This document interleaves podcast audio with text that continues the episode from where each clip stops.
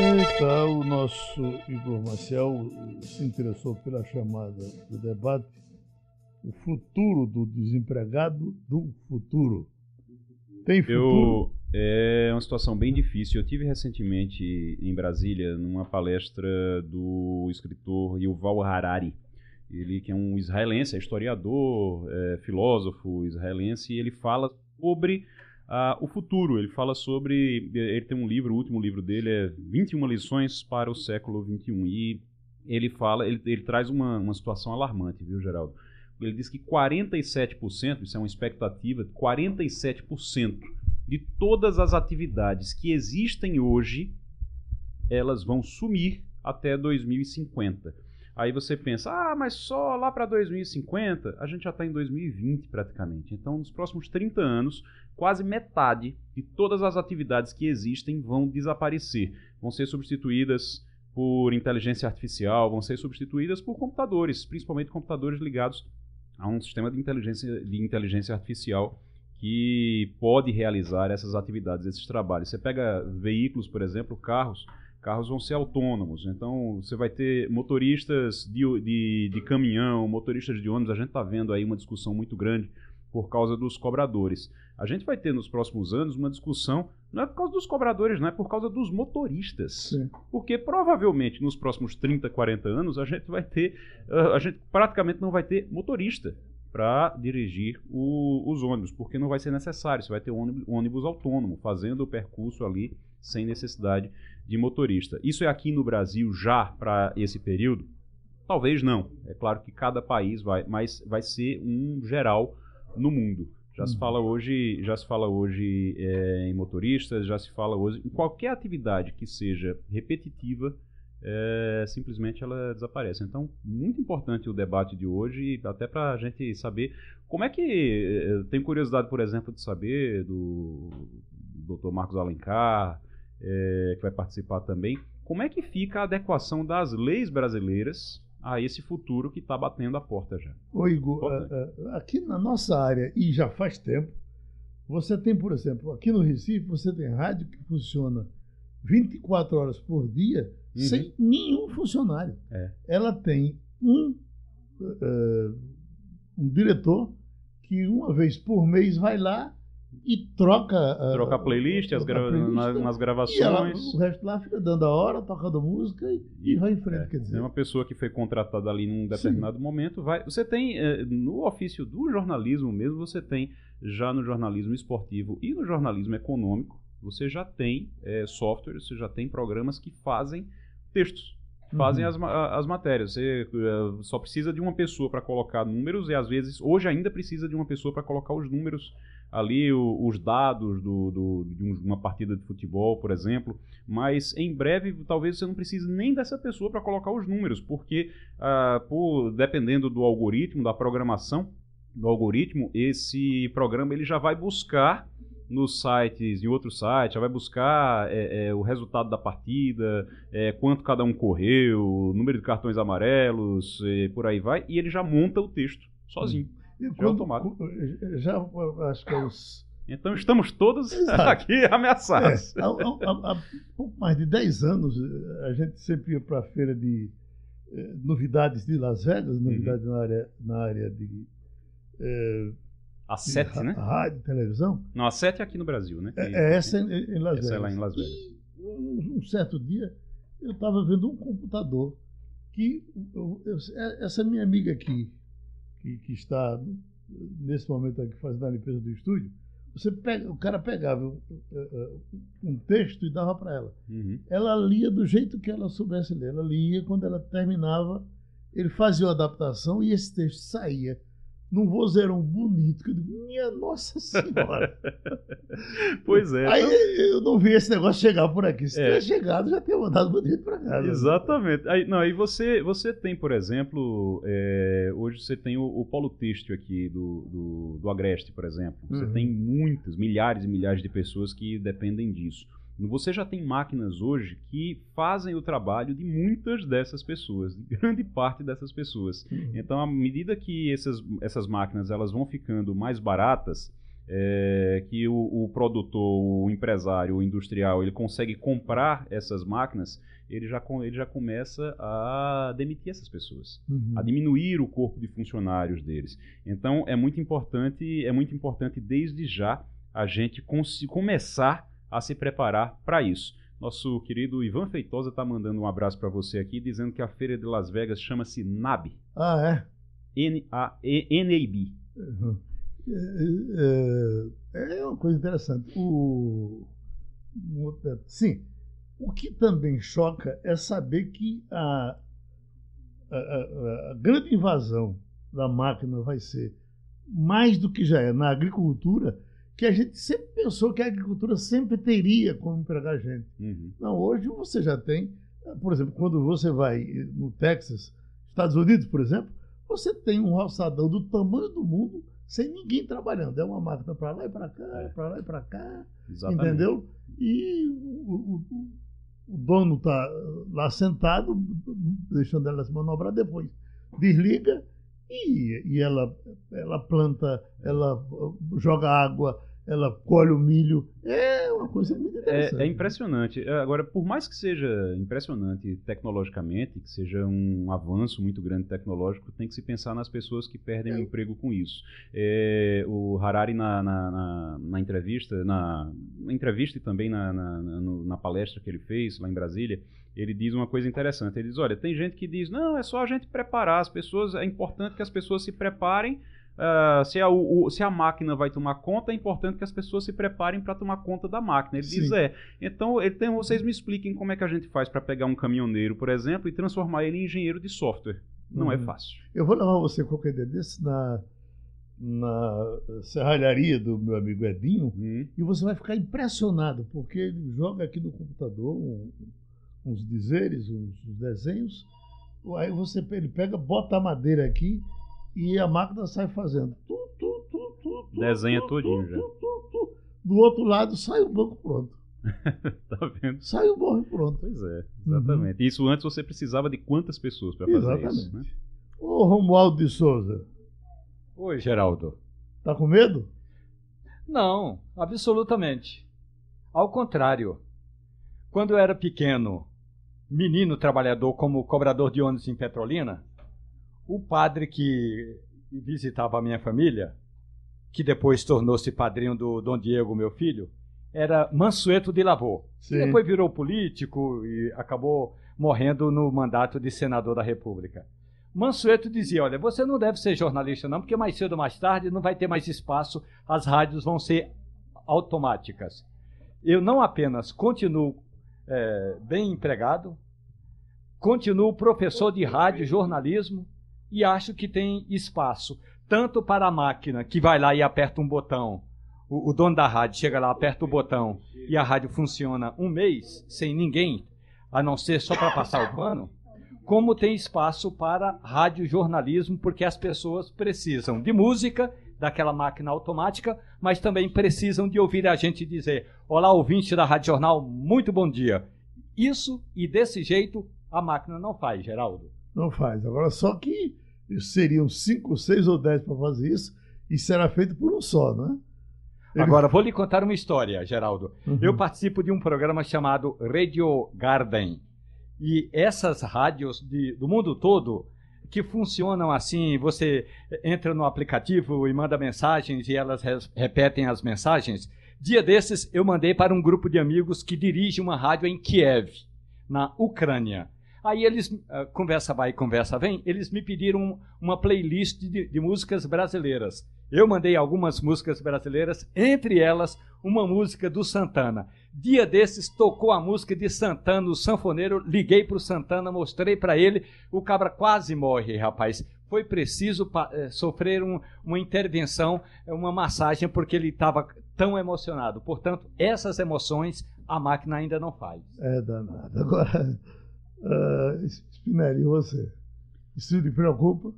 É, não só nesses trabalhos assim mais braçais, né? Enfim, como você falou do, dos caminhoneiros, mas a gente vê hoje a inteligência artificial em várias é, atividades que a gente pode considerar mais de nível superior, como na medicina mesmo, né? Eu estava vendo aqui, já tem inteligência artificial para identificar câncer de próstata.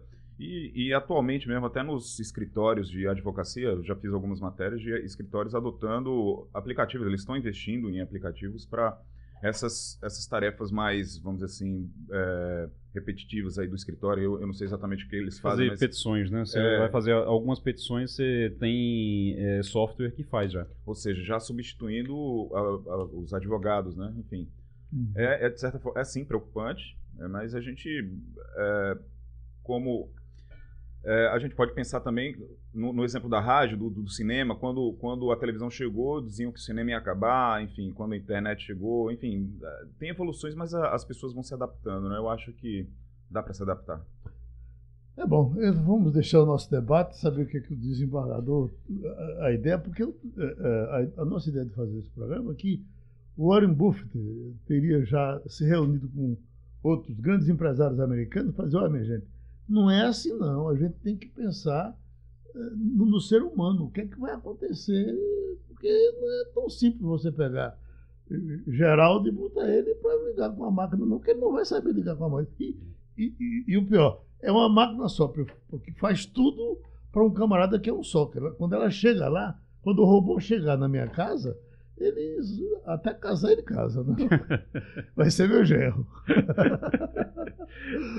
Olha, uh, já está começando o movimento lá no TRF4 com relação àquele julgamento, o rejulgamento de Lula no, no Vamos ver o que, que o juiz está dizendo agora. As obras custeadas pela OAS e condenou é, Absolveu também o Fernando Bitar das obras custeadas pela Odebrecht e, por fim, condenou Paulo Gordilho por um crime de lavagem de dinheiro relativo ao custeio das obras pela OS.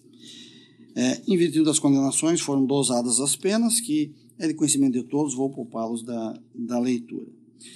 É, a, como efeito secundário da, da pena aplicada a esses réus que fiz referência que foram condenados, é, foi determinada as interdições de Luiz Inácio Lula da Silva, de José Aldemário, de José Carlos da Costa Bunlai, Emílio Debreche, Alexandrino Ramos Alencar, Carlos Armando Pascoal, Emir Costa Júnior, Roberto Teixeira, Fernando Vittar e Paulo Gordilho, para exercício de cargo ou função pública ou de diretor de membro do conselho ou gerência de pessoas jurídicas. Ô Romualdo, o pessoal começou cedo hoje, né? Olha, Geraldo, essa discussão estava prevista para começar exatamente às 9 horas. E a ideia é a seguinte, Geraldo: tem uhum. duas, dois pontos importantes. Um é que, nesse processo, o ex-presidente Lula ele foi condenado pela primeira instância, a juíza Gabriela Hart, a 12 anos e 11 meses, por corrupção passiva e lavagem de dinheiro. E aí ele é acusado não é, de ter recebido mais de um milhão de reais em propina. Agora, o dinheiro não foi direto para o Lula. O dinheiro foi para reformar e decorar um sítio onde o ex-presidente passava os fins de semana com a família. E esse sítio fica em Atibaia. Já ficou comprovado que o dono do sítio é um amigo do filho do ex-presidente. Agora, segundo o Ministério Público, está comprovado que eh, a reforma e a decoração do sítio se deu com, por intermédio de uma construtora e dinheiro de um banco. Então, a defesa de Lula está pedindo a anulação do processo.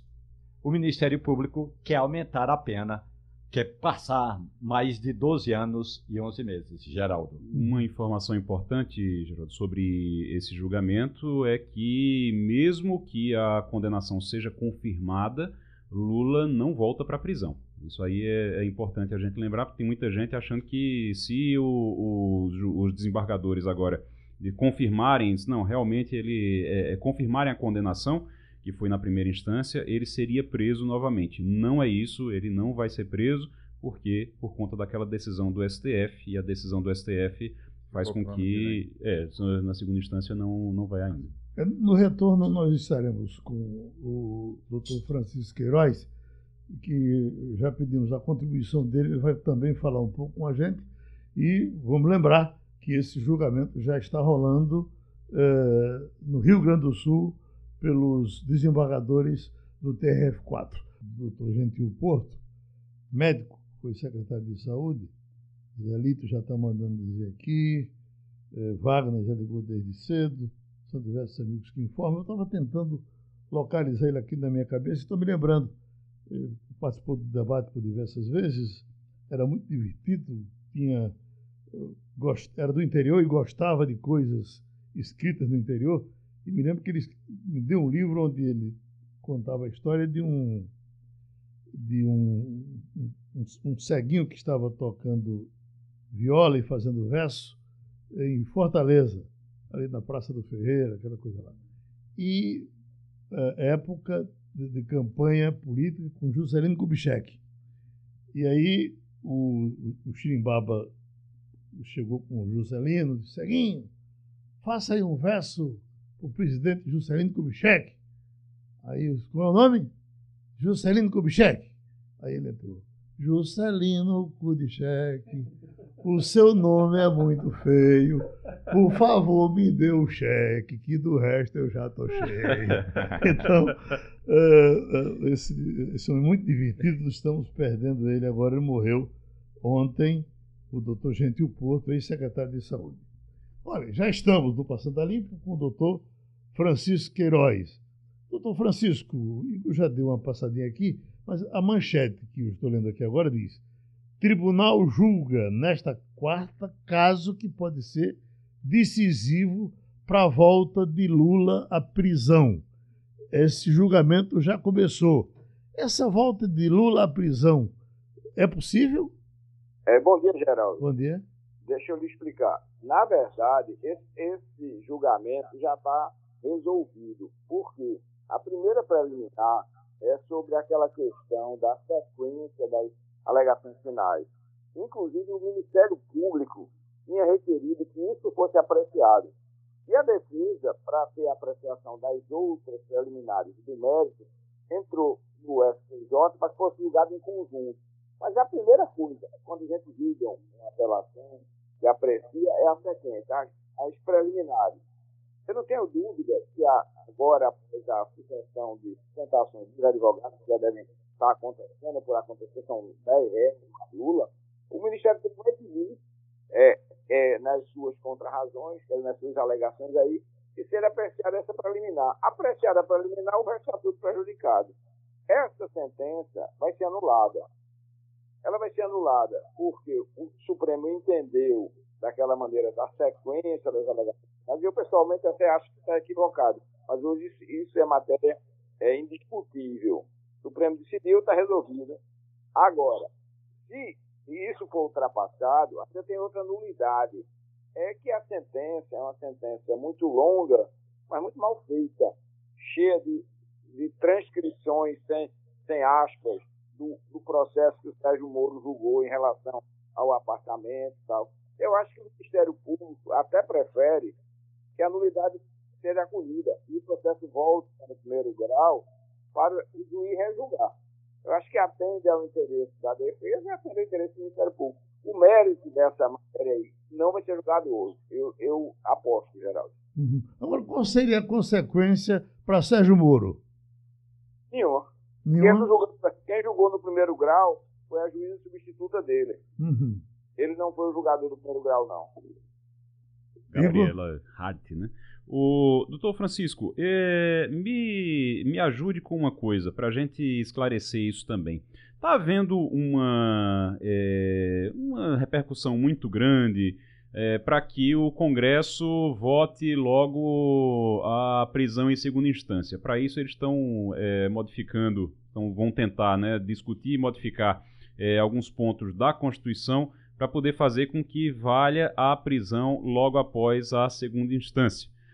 Há quem diga que isso seria feito para atingir Lula, para que Lula volte à, à, prisão, seja preso novamente. Mas tem um, um dispositivo na lei, na, na, lei brasileira, que diz que nada pode retroagir para prejudicar o, o réu, para prejudicar o, o, cidadão. Nesse caso, Lula seria um prejudicado? Nesse caso, o Congresso decidindo isso, Lula pode voltar para a prisão por conta dessa mudança na, na lei? Eu, eu vou voltar um pouco. Eu acho que essa discussão do Congresso Nacional não termina antes da metade do próximo ano. É, eu acho muito difícil. Acho que vão alimentar isso como tema para esquentar na, na, imprensa. Primeiro, se for, como estão querendo, é, são as duas propostas, uma de modificação na legislação, essa vai repercutir novamente a discussão que essa legislação afrontaria a Constituição. A outra, a outra proposta, que é, é dizem que é para retardar, etc e tal, mas é mais segura, é, isso é feito por emenda constitucional. E seria por emenda constitucional, fazendo com que, na matéria penal, o recurso especial e extraordinário fossem ações autônomas. Aí o trânsito julgado se daria sempre no segundo grau. Agora, qualquer que seja a situação, a, matéria, a questão de Lula não pode ser julgada à, à luz desta nova legislação. Certo? Tem que ser em função do, do, do, que nós temos hoje. Essa é a questão que se pode. Agora, se transitar em julgado a, a decisão dele, eu acho que vai transitar em julgado já daqui a sei lá, alguns meses, aí, é, a situação dele estará resolvida para bom ou para ruim, é a depender do lado que cada um esteja.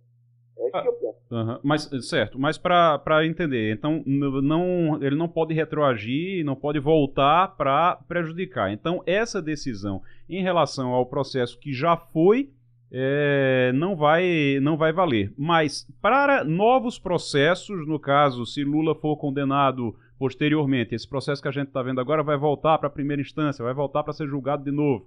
É, se depois ele for condenado no, no TRF4, em segunda instância, e essa lei e essa modificação na Constituição já estiver valendo, então ele pode ser preso após a segunda instância, nesse novo processo. Pode ser, porque é, isso é uma norma processual e a norma processual se aplica aos processos pendentes em andamento. Ela entra de imediato. Entendeu? Se fosse um novo tipo penal criado, jamais poderia retroagir. Mas, no caso, a norma processual, ela se aplica aos processos em andamento e o risco dos processos vai se adequar à nova regra. Você, Romualdo de Souza? Tem uma questão, o senhor tem razão. Muito bom dia. Bom dia para o senhor e para o nosso Bom dia. Eu diria o seguinte, doutor Francisco Queiroz. Eu disse hoje na Rádio Jornal que é pura firula essa história de dizer que vão mudar a Constituição no ano que entra. Até porque, imaginemos que cheguem no segundo semestre com esse projeto pronto para ser votado. É, é época de eleição municipal, o senhor sabe como é que é o Congresso Nacional em época de eleição. Então, eu não tenho muita expectativa de que vai haver alguma mudança na Constituição Federal, não. Agora, aquela aquela senha que disse o presidente do Supremo Tribunal Federal, Dias Toffoli, no julgamento lá atrás, quando ele disse: Ah, agora se o Congresso quiser, que faça as modificações. O senhor acha que, de fato, é, é, o Congresso poderia fazer essa modificação? Ou a gente vai acabar com a tal da judicialização? E isso pode voltar para o Supremo dizer se o Congresso pode ou não pode, uma vez que tem juristas que entendem que essa é uma cláusula pétrea, ou seja, não pode ser modificada a não ser por uma constituinte. Deixa eu lhe dizer, por etapa. Em relação ao Toffoli, nada contra a pessoa, mas nós todos sabemos ele é um, um, jurista de conhecimentos meio limitados. Então, ele dizer que a matéria é constitucional, mas o Congresso pode mudar a legislação, é um enorme equívoco. E se entender que a matéria é constitucional, a legislação não pode mudar. Teria que ser por emenda constitucional. A grande discussão seria entender se esta transformação da, da, de recurso fiscal extraordinário na matéria criminal em ações autônomas, se violaria a cláusula PET ou não. Aí, como a Constituição é aberta, com certeza volta para o Supremo. Eu, pessoalmente, entendo, eu sempre entendi, é, e tive até no passado, quando eu era ainda estava em atividade no TRF, decisões reformadas, que após o segundo grau, os elementos estando presentes, o juiz pode determinar a prisão. E várias dorminhas caçadas nesse sentido no STJ. Mas é, vai ter uma decisão, é, digamos, de política judiciária do Supremo na frente, e o que o Toffoli fez foi abrir a porta, olha, mas é possível que o Supremo se renda a essa posição é, mais na frente, e pode ser, foi seis a cinco, pode virar cinco a seis. Né? Agora, eu concordo na sua primeira frase, isso não vai ser decidido coisa nenhuma no próximo ano é, apenas vai alimentar os defensores de uma tese e de outra, ficar na mídia até o fim do próximo ano. Só isso, é ano eleitoral, ninguém vai decidir nada. Pronto, a gente agradece a colaboração novamente aqui a primeira página do doutor Francisco Queiroz. Ainda acompanhando parte do julgamento que está acontecendo em eh, Rio Grande do Sul, estaria o juiz João Pessoa Gran Neto, quem está lendo o relatório. Em relação àqueles dispositivos absolutórios da sentença, no que diz respeito ao crime de corrupção passiva relacionados à Petrobras, é, discorre sobre as condutas de solicitar, aceitar promessa e receber vantagem. É... João Pedro, né? eu disse João de quê? João Pessoa. Em razão à nomeação e manutenção João do Pedro Costa Renato. e Renato Duque em diretorias da Petrobras, é, falando que o alcance da governabilidade do Partido dos Trabalhadores no Congresso, que a perpetuação desse partido no poder e o enriquecimento ilícito não, é, é, não estão demonstrados, traz objeções teóricas é, a rece- acerca de um regime democrático e presidencialista- que não há nada mais natural que o partido que fornece suporte ao Poder Executivo venha Vamos ver quem é que termina isso, porque de qualquer forma é curioso, porque esse pessoal aí condenou por unanimidade, não é? No, no- No, No outro julgamento, No outro né? julgamento, é. então, nessa julgamento. revisão, vamos ver como é que, que, que eles Agora- vão. Oi, Romulo. Ô, Geraldo, me permite, é, ouvindo o comentário do Dr. Francisco Queiroz, é, realmente alguns juristas com quem eu conversei nos últimos dias dizem que, é, eu vou usar uma expressão tecnológica e depois eu explico, que o Ctrl-C, Ctrl-V Uhum. da juíza Gabriela Hart foi, assim, algo feio até, é, Foi escandaloso. elementar, escandaloso ou, por assim dizer, bem experimental. Ctrl C, Ctrl V é quando você usa ah, no computador, você copia um texto, Ctrl C, e Ctrl V você cola em outro canto. Ou seja, ela nem se deu. Tem, tem trechos em que no, no, no texto original havia erros de pontuação, de gramática, em que ela levou o erro de pontuação e gramática, ou seja, não se deu ao, ao desplante de ler o que estava Ctrl C, Ctrl V colando. Análises de alguns juristas. Por isso que, é, ainda que o Tribunal Regional Federal de Porto Alegre confirme essa sentença da juíza Gabriela Hart, 12 anos e 11 meses, é, realmente te- o processo aí está meio feio, viu? Tem alguns juristas que acham que, do ponto de vista é, do julgamento, seria melhor que o tribunal devolvesse o processo para a primeira instância. Começar tudo de novo, sem pressa. Essa, essa é aquela mesma, Gabriela Ratos, é aquela mesma que deu um, um, um freio em cima de Lula quando ele foi prestar o depoimento. É a mesma? Ou aquela É a mesma. Lepros? Não, é a mesma, é a É a mesma, mesma, né, né? Romualdo? É a mesma. Ah, ela ficou conhecida por dar aquele freio, por dizer, olha, se começar assim, não vai, não vai terminar bem, aquela coisa que ela disse com Lula, mas ficou naquilo ali. interrogado Depois- é o senhor, não sou eu. É, né? mas depois, na hora de fazer a, a, a peça, na hora de, de, de escrever a sentença, ela saiu copiando a sentença de Sérgio Moro. Deixa o comercial entrar, a gente volta daqui a pouco. Uma brechinha aqui no Passando a Limpo, porque a nossa Nini Oliveira, que normalmente nessas, nessas datas passa por aqui e faz a doação de cadeira de rodas, hoje ela chegou com raiva reclamando da prefeitura que não está cuidando bem da rua Arapixuma. Não, não, não, é, lá tá entrega as baratas. Lá parece que não teve prefeito. Agora, eu vou dizer a você, eu fico revoltada com gente safada que tem lá que pega esmola de candidato. Tá é? Geraldo Freire, 30 real e 50 real. Não paga meu, meu voto, não. Eita! Não paga, não. É esmola. E tem doação esse ano? É? Tem doação esse ano? Tem, meu filho, tá aqui. Meu Deus Olha. Recebi ontem, me trazer hoje, viu? Tá vendo? Quanto tem aqui, dele? É? Quanto tem aqui? Conta, meu filho. 100, Aí tem o, o 200, voto que eu fiz, foi para dar meu 300, décimo. 400, todo ano. 500, 600, Fiz um voto para dar o 700, décimo. O décimo você 800, sabe, né? 900, E aquele dinheiro de deputado. 1.100, 1.200, 1.300, 1.400, 1.500. Quantas cadeiras, Val? Viu, meu filho? Tá certo? Eu quero, vou fazer mais um apelo, viu? Vocês aí do, de, de lá da, da Ilube. É a primeira travessa da Pichuma 223. Três cadeiras de rodas e quase quatro. Vamos completar as quatro. Deixa eu botar logo 100 Olha, aqui e eu quero completar desejar a quatro. vocês um Feliz Natal, um Feliz Ano Novo, viu? Aham. E muito obrigado por você ter me dado a oportunidade de eu lançar meu veneno aqui, mas é assim mesmo. Olha, você vê, eu vou dizer a você, eu tenho que todo ano, se eu for viva, eu acender uma vela para Nossa Senhora das Graças. Aham. Porque a pessoa embolada numa barreira, uns 5 metros, Geraldo Freire, Aham. e tá viva, É milagre de Deus. Certo. Olha, Agora faça o seguinte, Val, entregue ela a, a, a, a Camila, para a Camila tomar, Tomar nota, né? ajustar bem essa sua reclamação, para gente levar direto tá, na meu filho, prefeitura. tá, olha. Olha, foi bom vê-la, viu? Deus te proteja. Tá. Olha, e você tá um canudinho, mas eu Canudinho, é? Haja canudinho. Ah, é, a Nininha chamando ele de canudinho, que ele tá, tá magro, rapaz, emagreceu. um gato. Felicidade, menino? Ô, ô, ô, Igor, que boa ideia essa de se tirar o passaporte agora no Rio Mar, né? Facilidade faci- facilita muito, né? Eu tive que renovar meu passaporte recentemente, Geraldo. E foi uma complicação porque precisava ir, pra mim, eu estava na, na- na Zona Sul ali naquela época e precisei ir no aeroporto. Eu tinha que ir para o aeroporto para poder resolver isso. Aí você é, é, vai para lá e tem muita demanda na, na- na Polícia Federal lá no aeroporto, demanda de muita coisa para resolver por lá. Então você acaba esperando mais e não tem o conforto de você estar no parece que é um centro de espaço compra. grande de 400 metros, onde as É. pessoas ficarão. Exatamente. Vai ter um, um- um conforto e se você precisar esperar, você tem o, o- o- o shopping, você vai circular, É, Até vai porque, em geral, você não resolve logo. Ele manda esperar um pouco para isso ou para aquilo.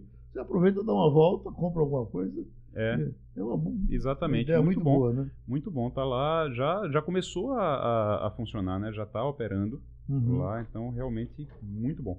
Ô, Romualdo, recontagem dos votos das eleições do, do, do Uruguai. Eh, Vai terminar como começou ou tem possibilidade de haver mudança daquilo ali? Olha, Geraldo, pelo menos não vai acontecer o que aconteceu na Bolívia.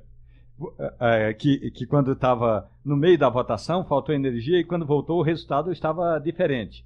É, é bem provável, Geraldo, que não vai ter muita diferença, não. Pelos, pelo que eu consegui apurar e ouvir de especialistas, não vai ter muita diferença, não. Agora, o, o danado é o seguinte, não é, Geraldo? Aqui em Brasília, o presidente Jair Bolsonaro já disse que não vai à posse de Alberto Fernandes, lá na Argentina. Mas se houver, de fato, essa eleição, se o resultado vier a ser confirmado no Uruguai, aí o presidente brasileiro vai. Ou seja, Jair Bolsonaro continua é, é, jogando é, do lado que lhe interessa para fazer essa articulação mais fortalecida é, do Mercosul de uma forma que ele considera que deve ser um tanto quanto ideológica. Pouco contato com a Argentina, que é uma grande parceira comercial do Brasil, e, eh, digamos aí, estreitar mais as relações com o vizinho Uruguai. É difícil quando é difícil quando você precisa de um chefe de estado e o chefe de estado é chefe do estado dele só, né? O, é o estado ideológico, é o estado, infelizmente. É, não concordo. Para mim, eu acho que o melhor para a Argentina, o melhor para a América do Sul era que Macri tivesse ganho a eleição. É, mas o, O povo não presidente, quis, é, o povo não quis. Você tem que respeitar. E o presidente da República Brasileira, ele precisa ser chefe de Estado e ele precisa estar lá porque a Argentina é o maior parceiro brasileiro, é o maior parceiro econômico é, no- do Brasil, então E- fica meio complicado, né? Você simplesmente Igor, ignorar. Se me permite, Igor, claro, é, na eleição, na disputa no Uruguai, o candidato de centro-direita, Luiz Lacalle Pou, é, é o quem, é o que está na frente.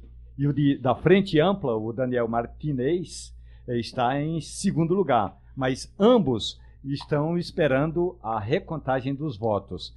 Esse Lacalle Pou, eh, até Luiz Lacalle Pou, chegou a falar com o presidente Jair Bolsonaro em uma um encontro que tiveram rapidamente em Foz do Iguaçu e Bolsonaro disse a aliados, amigos, que ficou encantado com o então candidato, ou seja, você tem razão, o presidente do Brasil também fazendo eh, das dele, né? Pois é. Agora, um pouquinho da, da situação local. Com relação à Prefeitura do Recife, ah, Joaquim Francisco começou a, a, a- a circular se dizendo candidato. Prospera, Igor?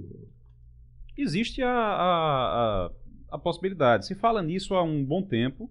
Ah, o ex-prefeito e ex-governador Joaquim Francisco, ex-deputado Joaquim Francisco também, ele já algumas vezes, na eleição de 2018, ele já se colocava ali, já ele voltou para o cenário, ele estava ali no. Ele, ele se colocou no palco e disse: Olha, vamos ver aqui. Acabou não saindo candidato.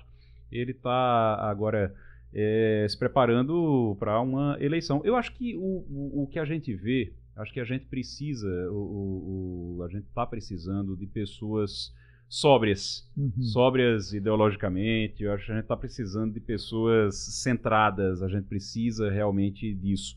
E Joaquim Francisco sair de uma ali uma, uma posição em que ele estava mais de observador, mais de articulador e ele tentar de novo ser, ser candidato, querer ser candidato de novo, mostra bem o momento que nós estamos e as necessidades que nós temos nesse momento. Talvez é, seja isso. Mas, mas existe sim a, a, é, essa possibilidade. Ele pelo menos se colocou. Aí uhum. resta ao partido, ele é do PSDB, resta ao partido vendo o que é que, que se isso vai vingar realmente. Uhum. Spinelli, Maria Reis tem aparecido, inclusive, ao lado de Gleisi Hoffmann. Foi assim na eleição, tem fotografado, tem andado por perto. É, é, é, parece que não é tão tranquila a situação de João Campos como uh, o dono da aliança, ou não. Lula vai chegar, vai dar um murro na mesa e dizer como eu quero. Ela tá animada, né, com a soltura de Lula. Ela, eu falei com ela logo quando foi definido lá que ele seria solto. É, falei com ela, ela disse não, isso aí, essa a soltura dele é, ajuda na minha campanha. E, enfim, aí ele veio aqui no, no, no Recife no, no na, na, semana passada, né, no final de semana passada, fez ali o agrado para os dois lados, né, não, não deixou muito bem definido, mas ela tirou fotos, enfim tá aberto o jogo, né? Não tem um uhum. candidato assim que a gente possa dizer é esse, né? O, um, a gente tá, tá aberto, vamos ver o que que. Humberto Costa, que foi muito importante na outra articulação, nessa aqui ele está tá distante, não está falando, né? Ele está afastado, ele está afastado publicamente. O que acontece é o seguinte: Humberto Costa teve uma boa votação, conseguiu o que queria naquele momento, toda a articulação acabou dando certo lá em 2018. Humberto Costa é, teve ali um, uma participação muito grande no, na retirada da candidatura de Marília, primeiro na colocação da candidatura de Marília, porque foi ele quem sugeriu, foi ele uhum. quem levou Marília para conversar com Lula, inclusive na época. Depois, na retirada da candidatura toda a negociação para colocar e retirar a candidatura de Marília acabou fazendo com que ele pudesse entrar na, na, na, chapa com o PSB, com que ele fosse candidato ao Senado, à reeleição no Senado, na chapa com o Paulo Câmara, e ele foi reeleito em primeiro lugar. Ele teve, ficou, acabou ficando em primeiro lugar em Pernambuco, como na candidatura para reeleição, na candidatura para o Senado. O que acontece agora é que naquela época Humberto Costa ficou muito exposto e aí ele foi chamado de golpista por outros petistas dentro do, do, do, partido. Uma ala do partido ficou contra ele. Uma ala do partido ainda tem muitos, muitos problemas com ele. Você fala em Humberto Costa, eles ficam realmente, é, olha, não venha falar disso, a gente não quer nem falar dele, desse senhor, chegam a falar, a, a, a tratá-lo dessa forma. Então ele sai um pouco do foco exatamente para não é, criar mais atrito, para não criar mais problema interno. Mas é claro que o grupo dele vem trabalhando e vem dizendo: olha, a candidatura de Marília não dá, o PT está dentro do governo, o PT está dentro da prefeitura, não tem agora como sair uma candidatura a Marília. Se Lula bater o martelo e disser Marília é candidata, aí realmente a coisa muda de figura. Mas aí o PT vai ter que deixar os cargos que tem na prefeitura e no governo. Não é tão simples assim. Vamos ver. A situação de dinheiro nesses tempos, como é que está? Eh, você, Leonardo, eh, eh, substitui na política, substitui na economia, mas você está com a economia, né? Sim, sim, na economia. Uhum. Escuta, nós estamos com o doutor Arthur Lemos, financista, e uh, dá palestra todos os dias, uh, orienta as pessoas como cuidar de dinheiro. Eu vou lhe fazer uma pergunta logo para a gente começar forte, doutor Arthur Lemos sendo um, um aposentado que juntou o dinheirinho, jogou na poupança, agora não pode tirar e botar uma bodega na frente de casa porque alguém já tem uma bodega, ele tem que se segurar com ele. Se essa poupança não rende, o senhor manda ele tirar, mas diz que nada agora está rendendo. Fazer o quê? Bom dia, Geraldo. Bom dia. Seja bem-vindo de volta. Prazer encontrar com você de novo aqui Tamo no Passando Limpo, tá? É, veja, independente da fase da vida, né, um dos princípios ah, para você investir dinheiro que, são, que, que é considerado um consenso entre especialistas é o da diversificação. Né? E quando você olha para o aposentado, ele tem uma grande vantagem em relação àquela pessoa que é mais jovem, que ele normalmente tem mais tempo, caso ele queira, para se dedicar aos investimentos. Né? Então imagine uma pessoa lá com seus 25 anos, ela está numa correria enorme no dia a dia e o aposentado, na média, né, isso não é obrigação, ele normalmente tem mais tempo. E esse tempo pode ser utilizado em favor dos próprios investimentos dele, para que ele entenda um pouco mais sobre o assunto e assim construa uma carteira diversificada para resolver esse problema da rentabilidade. Quando a gente olha assim, a, a poupança, né, a caderneta de poupança, ou até mesmo alguns títulos lá no Tesouro Nacional, não estão rendendo nada, entre aspas, estes investimentos não quer dizer que eles são ruins, eles têm outros atributos. Ah, tem uma ótima liquidez, tem uma ótima segurança, então não é, a questão, não, é, não é que o investimento é ruim, porque nem tudo se resume a retorno. Agora, o retorno, evidentemente, é super importante. Então, o que é que eu posso fazer? Eu posso investir um pouco de tempo para conhecer outras alternativas, como, por exemplo, os investimentos em ações, e ter um pedaço do meu dinheiro lá, para que, na média, o meu retorno total seja um pouco maior. Lembrando que no mercado financeiro, Geraldo, a gente tende a falar o seguinte: caderneta de poupança é seguro, investimento em ações é arriscado. No mercado financeiro, risco está muito associado à percepção de risco, ou seja, ao meu conhecimento. Se, você pedir pra, se eu pedir para você atravessar a Avenida Boa Viagem, você vai atravessar na faixa de pedestre quando o sinal estiver fechado e não vai ter nenhum problema. Mas se eu pedir para uma criança correndo atrás de uma bola atravessar a Avenida Boa Viagem, tem um risco enorme ali, porque falta conhecimento. Eita. Leonardo. Oi, oi, Arthur. Quando, quando a gente fala em diversificação, para quem tem muito dinheiro, é fácil você, de certa forma, diversificar, né? Colocar um pouquinho aqui na bolsa, outro ali no título público, enfim, uma, um fundo, sei lá, enfim. E quem tem pouco dinheiro, como é que você vai diversificar? Como é que. Eu acho que talvez seria o foco, né? O, o cara tem que, tem que focar em alguma coisa. O que, que seria esse foco? Ou como é que você pode tentar diversificar com pouca grana? Muito boa pergunta, Léo, porque ela é pertinente para muitos de nós. É, é assim, a primeira, a, a, diversificação é um processo que se faz em camadas, em etapas.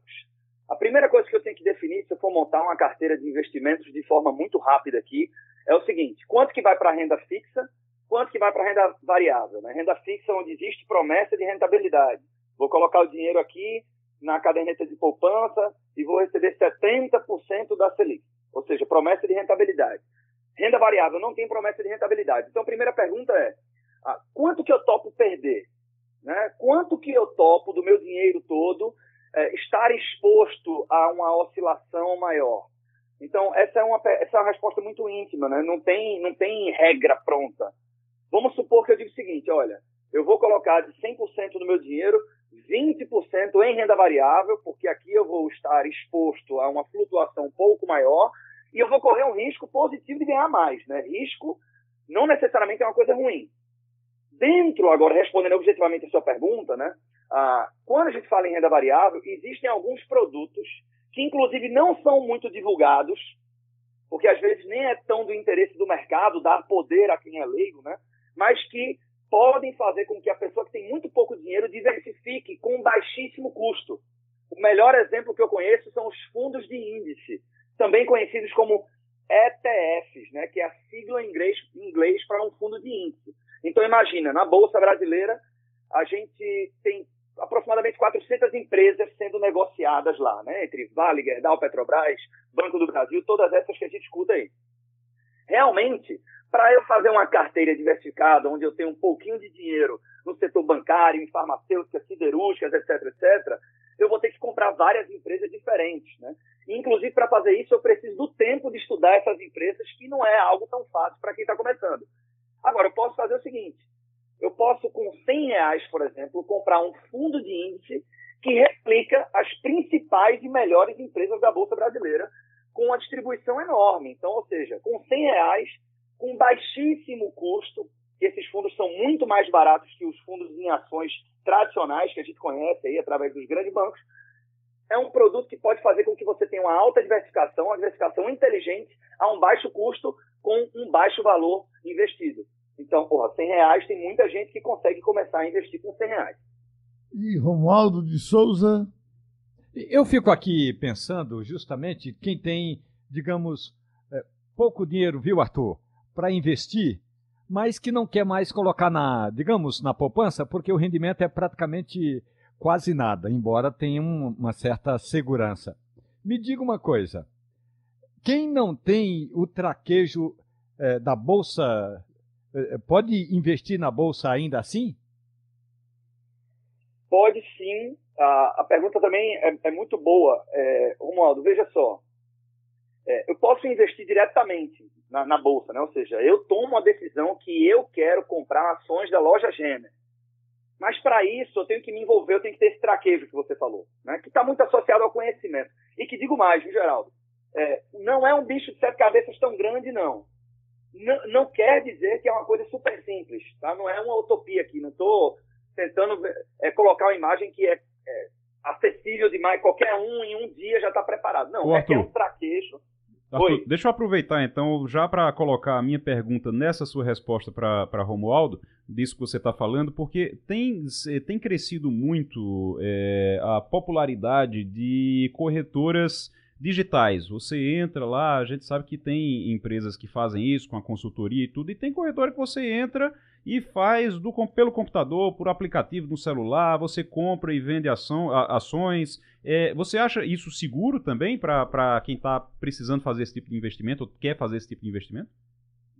É absolutamente seguro. O processo ser digital é algo que já acontece há anos, décadas aqui no Brasil. Né? A questão é que quando eu fazia isso através do banco, eu sentava na frente do gerente, isso me trazia uma confiança, mas processar as ordens de compra ou de venda, os investimentos, já era uma coisa digital.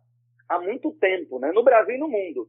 Então, objetivamente, respondendo a sua pergunta, sim. Né? É uma coisa segura, sim.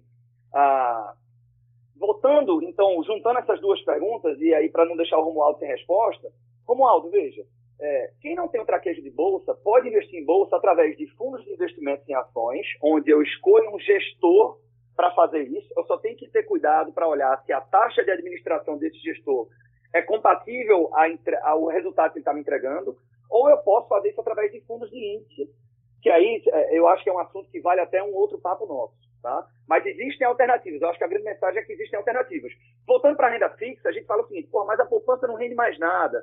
O Geraldo, no dia da volta dele aqui, para o Passando a Limpo, eu acompanhei, é, falou sobre isso, né, comparando caderneta de poupança com o Tesouro Direto. E aí, veja, há quanto tempo, né, Geraldo? A gente está falando de, olha, olha para o Tesouro Direto, que lá você tem tanta segurança quanto liquidez, mas um retorno mais justo. No entanto, mesmo o Tesouro Direto tendo um retorno mais justo do que a caderneta de poupança, a gente precisa lembrar o seguinte: eu não vou resolver a minha vida colocando dinheiro parado em renda fixa. Renda fixa tem o papel de entregar segurança e liquidez para o meu dinheiro. Liquidez é quando eu preciso de dinheiro, eu vou lá e pego ele, está na minha mão retorno está na renda variável. Então, realmente, se eu quiser colocar pouco dinheiro e viver desse dinheiro, eu, vai ser difícil encontrar essa alternativa de investimentos no mercado brasileiro. Uhum. Spinelli?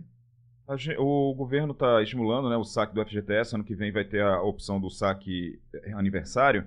É, se o cara optar, ele vai ficar sem aquela a, a multa né, dos 40% no final do, do, se ele for demitido, enfim. Só que a gente hoje a gente vê que o FGTS já está rendendo já está é, rendendo a superior à inflação, enfim, está tá num quadro que antigamente o FGTS perdia da inflação, hoje em dia está ganhando. O senhor aconselharia essa pessoa a tirar o, o FGTS no saque aniversário? Eu acredito que não tem uma resposta padrão, porque depende muito do momento da pessoa. Então a gente está chegando, por exemplo, no final do ano. É muito comum ter, ter a seguinte pergunta: ah, décimo terceiro, você paga dívida? Não paga dívida? Pô, depende. Se a pessoa tem dívida ou não tem. Se a dívida é boa ou não é. Então a gente precisa olhar para a situação do indivíduo.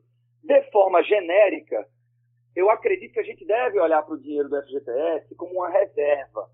Não é, não é um dinheiro que vai me entregar uma grande rentabilidade. Então, de fato, em função do atual cenário, da nova taxa de juros comparada ao que era alguns anos atrás, o retorno para quem tem dinheiro lá é mais justo. Né? Você pensar que que o que estava lá rendendo 3% ao ano que era, não pagava nem, a, nem, não acompanhava nem o índice de inflação, era injusto.